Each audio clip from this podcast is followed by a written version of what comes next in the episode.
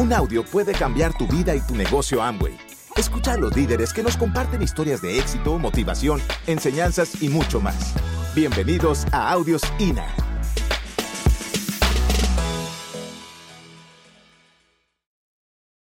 Para los nuevos se trata un poquito de contar el testimonio, qué nos ha pasado hasta ahora, de dónde venimos. Y uno hace eso con el deseo de que ustedes entiendan que somos igual que ustedes, que estábamos en nuestra actividad eh, tradicional hace unos años y que de un momento a otro nos presentaron esta oportunidad y tuvimos la, la oportunidad de hacer algo diferente con nuestras vidas, ¿no? Pero somos igualitos a, a cualquier persona que está acá y que está allá afuera.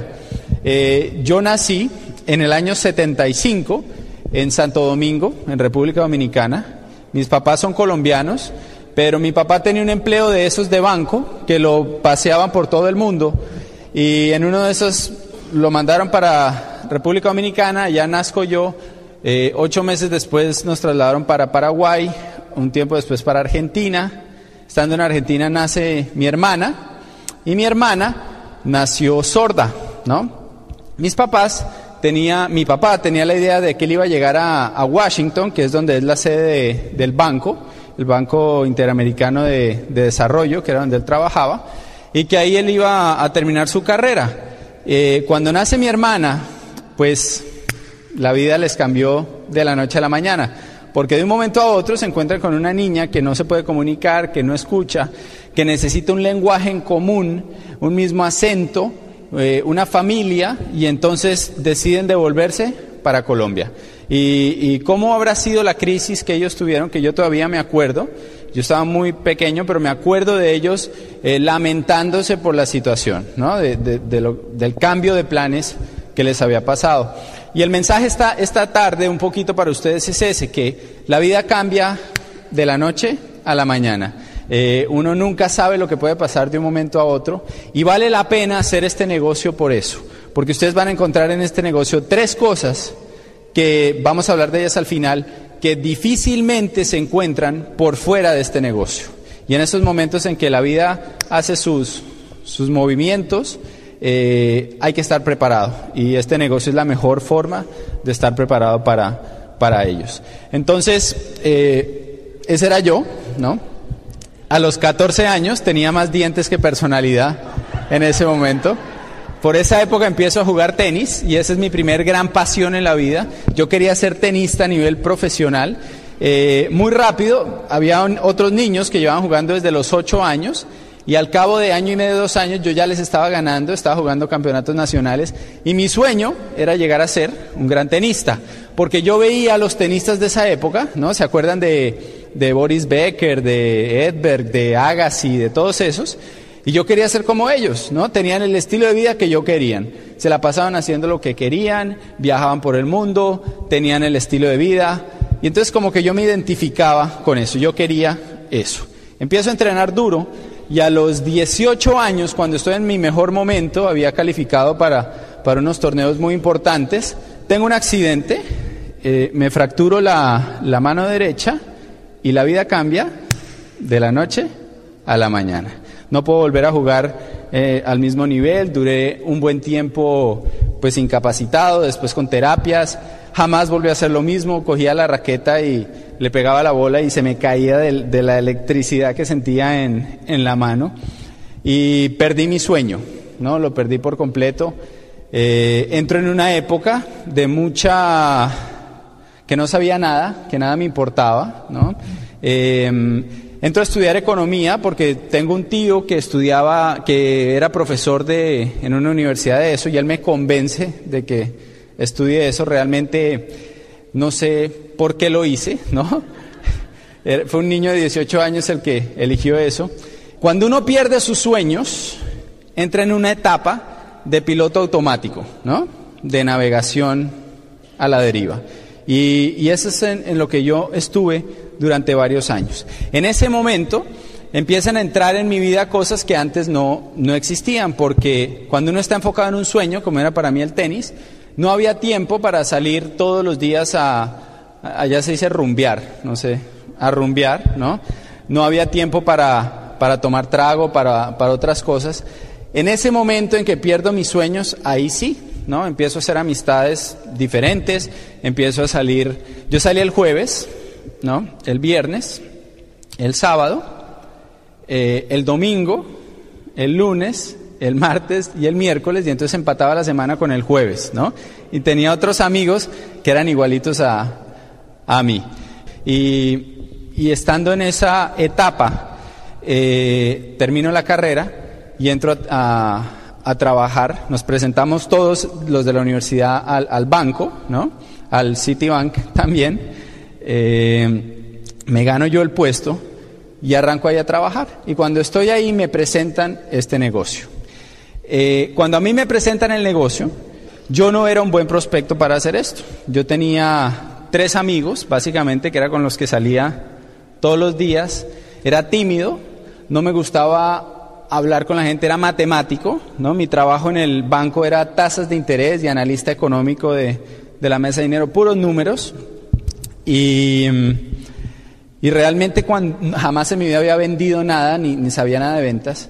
Cuando me muestran el negocio, funcionó de la siguiente manera. Yo llego a la universidad, estábamos entregando el último trabajo, y entonces veo que mis, mis tres amigos están hablando con otro que a mí no me caía bien, ¿no?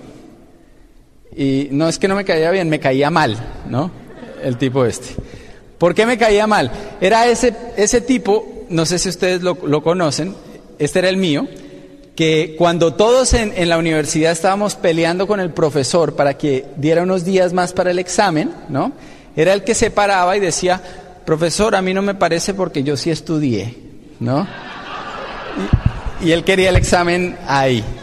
Y yo era el que atrás le gritaba y hacía todo eso, ¿no? Entonces, ni yo le caía bien a él, ni él me caía bien a mí. Y lo voy hablando con mis amigos eh, y los estaba invitando a algo, ¿no? Y entonces me acerqué y oigo algo de un negocio. Y entonces digo, ¿qué negocio? Entonces él me vio y me dice, pues si usted quiere también vaya, ¿no? Y se va. Y entonces yo, ¿qué pasó ahí? Y me dijo, no, que el sábado va a ir a la, a la casa de uno de los tres, ¿no? A mostrarnos que un negocio. Y yo, ¿pero qué negocio nos va a mostrar este tipo? No, no sé. Pero igual, ¿se acuerdan lo que yo hacía el sábado por las noches, no? Me iba de rumba, entonces era llegar dos horas antes y oír qué quería el tipo este con, con mis amigos. Y entonces llegué y ahí llegó Camilo Pinto. Camilo es otro, ¿no? No es.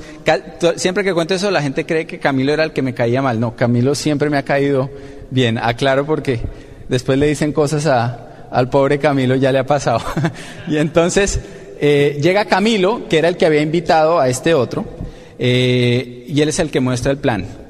Él, en esa época, ¿no? no teníamos DVD, no teníamos PowerPoint, no teníamos nada de eso. Se trabajaba con una pizarra. Eh, Camilo, en esa época en Colombia ni siquiera había pizarras de las grandes, sino unas pizarritas así de grandes que tenían una cuerdita, ¿no? Entonces lo que uno hacía era que llegaba a las casas y empezaba a analizar las paredes, a ver cuál era el, cuadro que iba a quitar y a colgar ahí su pizarra, ¿no? La pizarra todas las noches está pegando contra la pared y la pobre señora de la casa no quería entrar al negocio, quería volver a pintar su, su pobre pared. Y en eso Camilo nos empieza a mostrar el plan. Yo no entendí nada, les voy a contar por qué. En el banco eh, yo había hecho un análisis y mi análisis era dónde voy a estar en cinco años, ¿no?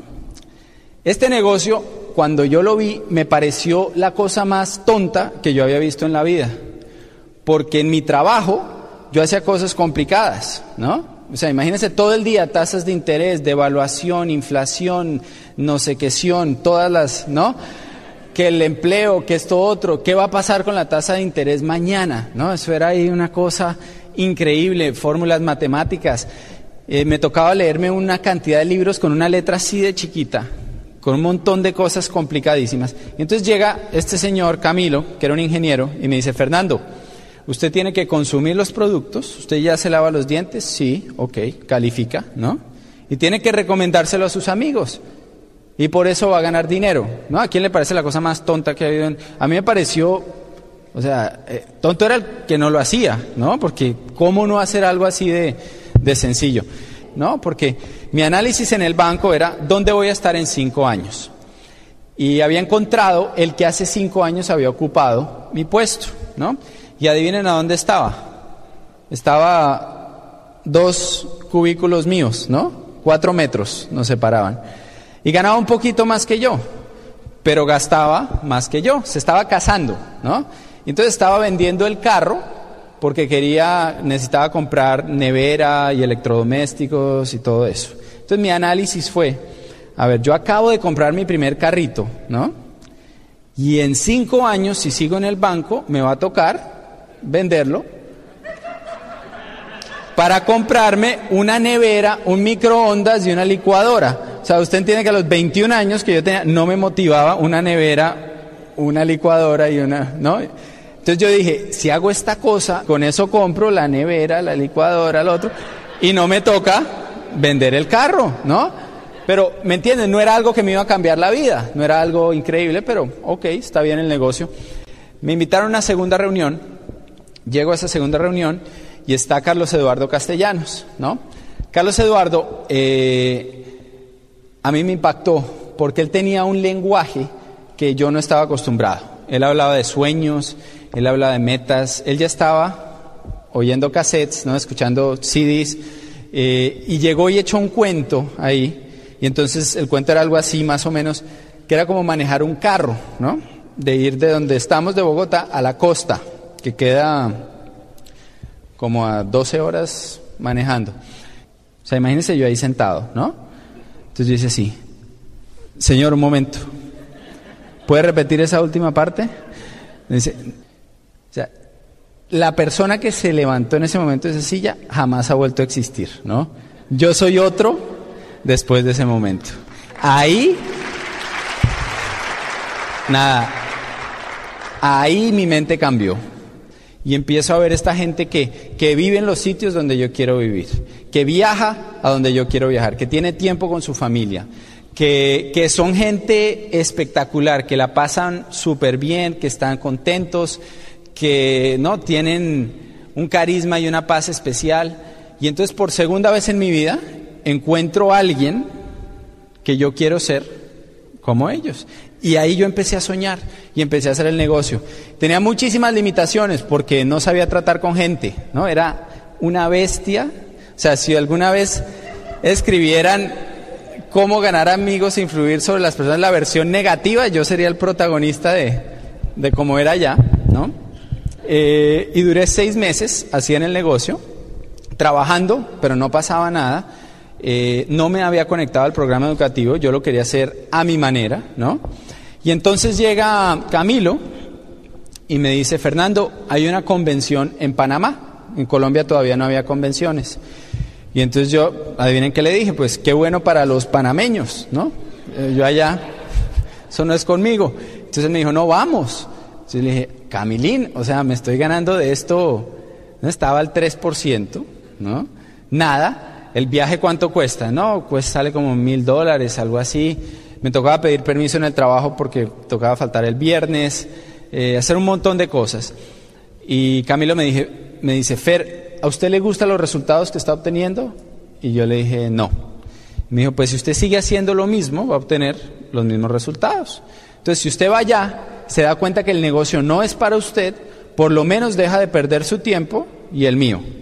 Pero si usted va y se da cuenta que sí es para usted, entonces llega, califica rápido, recupera ese dinero y se pone a crecer, que eso es lo que quiere o no. Eh, pues sí, y me convenció, ¿no? Me convenció como 10 días antes de, de que era la convención en Panamá. Y yo tuve tiempo para hablar con los poquitos que había en el grupo, y el más loco que tenía en el grupo, ese me dijo que se iba conmigo, ¿no? Entonces nos fuimos los dos, acaba de entrar. Fuimos los dos Mire, si usted no está en una convención, yo no le puedo explicar, pero es algo que, que le cambia a uno todo. Yo vi gente, diamantes, eh, que mi caso, mi problema, mi limitación era que yo no creía que con lo joven que era yo podía hacer el negocio. Pero entonces fui a esa convención y ahí había un diamante de 24 años, ¿no? Y entonces yo dije, no, estoy es lento para hacer esto, o sea, toca es despertarse. Eh, pasaron muchas cosas ahí, sentí muchas cosas, lo viví, ¿no? Y me di cuenta que esto era lo que había que hacer. Llegué de esa convención en un enero y en abril califiqué al, a plata, ¿no? 25% allá, 21 allá, 25 acá, 21 allá, en tres meses, de enero a abril. ¿Y se acuerdan del loco el que me llevé? Ese calificó en mayo, ¿no? Se descentró y de una.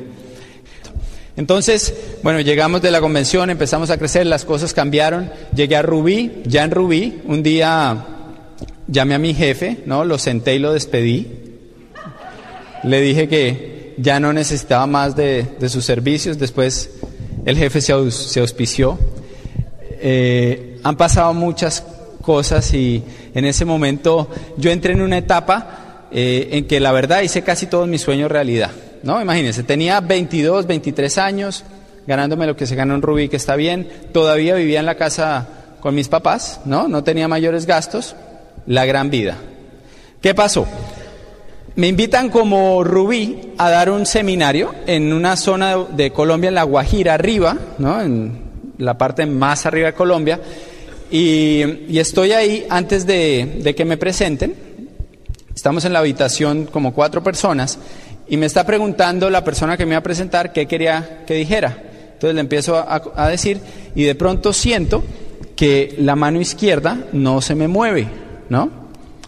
Y, y, entonces le digo, le digo a esta persona, no se me mueve la mano, ¿no? Y en ese momento, ¡pum! Se desconectó todo el lado izquierdo. Yo estaba sentado en la cama, entonces caí sobre la, la cama, que tuve parálisis total de, de medio lado, eh, y, y, pues estando así, pues lo primero, de la persona que me iba a presentar, obviamente todo el mundo asustado, alguien tuvo que dar el seminario, ¿no? Siempre hay que estar preparado para, para eso. Y entonces digo, pues llaman al médico, el médico llega y me empieza a hacer preguntas y me dice, apenas me vio, me dijo, ah, eso es un ataque de estrés, ¿no? Y entonces me empieza a preguntar, ¿usted qué hace? Entonces, no, yo tengo un negocio propio. Y, ¿Y cómo es un día de trabajo suyo? Y entonces yo le digo, no, yo me levanto como a las 10, voy al gimnasio, llego, ¿no? almuerzo con calma, tomo una siesta. No me dejó terminar dijo, no, no es estrés, ¿no? Entonces me llevan para, para el hospital. Eh, finalmente, esto fue a las 10 de la mañana, que era el seminario, finalmente como a las 11 de la noche, yo empiezo a, recuperar algo. Todo el tiempo eh, pensando positivo, ¿no? Todo el tiempo. Una de las cosas que hice, me ponen el celular acá, ¿no? Llaman a mi mamá, ¿no? Que está en Bogotá. Eh, no hay vuelos, solo hay un vuelo al día y era el que yo había tomado, o sea, nada que hacer. Y le digo a mi mamá, mami, no te vayas a preocupar, pero tengo medio cuerpo paralizado, ¿no? le he pedido perdón muchas veces por, por esa. Y, y entonces, todo el tiempo, yo me imaginaba dentro de mi cuerpo como soldaditos, ¿no? Enanitos pequeños trabajando. Entonces me los imaginaba con picas, con palas, bombeando cosas, moviendo electricidad de un lado a otro, todo el tiempo imaginándome eso. Finalmente a las 11, ¡tum!, recupero un poquito movimiento en, en los dedos. Y este tuve un infarto, ¿no? A los 24 años, 25 años, que eso rara vez pasa. Tengo una cosa en la sangre eh, que tengo que tener controlada con omega 3. o sea, yo no me rajo de esto ni loco, ¿no? Con omega 3 y, con aspirina. Y, y, salí de eso total en dos semanas. Al principio arrastraba un poquito la, pierna y, y, lo que me decía el médico, estaba sorprendido, él decía, y hemos tenido amigos que les pasó algo similar y el proceso de recuperación es larguísimo o no es, ¿no? Hay gente que nunca se recupera de, de eso. Eh, hay gente que después dura deprimida muchísimo tiempo a mí todo me duró dos semanas, ¿no? Pero ahí la vida cambia de la noche a la mañana, ¿no? Yo empecé a pensar en cosas diferentes, eh, dejé de darme la gran vida, dije, bueno, ya es tiempo como de madurar un poquito, de no estamos aquí de gratis, ¿no? Yo, yo pensaba antes que yo tenía todo el tiempo del mundo y que era el titán de la llanura y en ese momento me sentí bien humilde y bien, eh, eh ¿cómo digo?, listo para cosas más grandes, ¿no?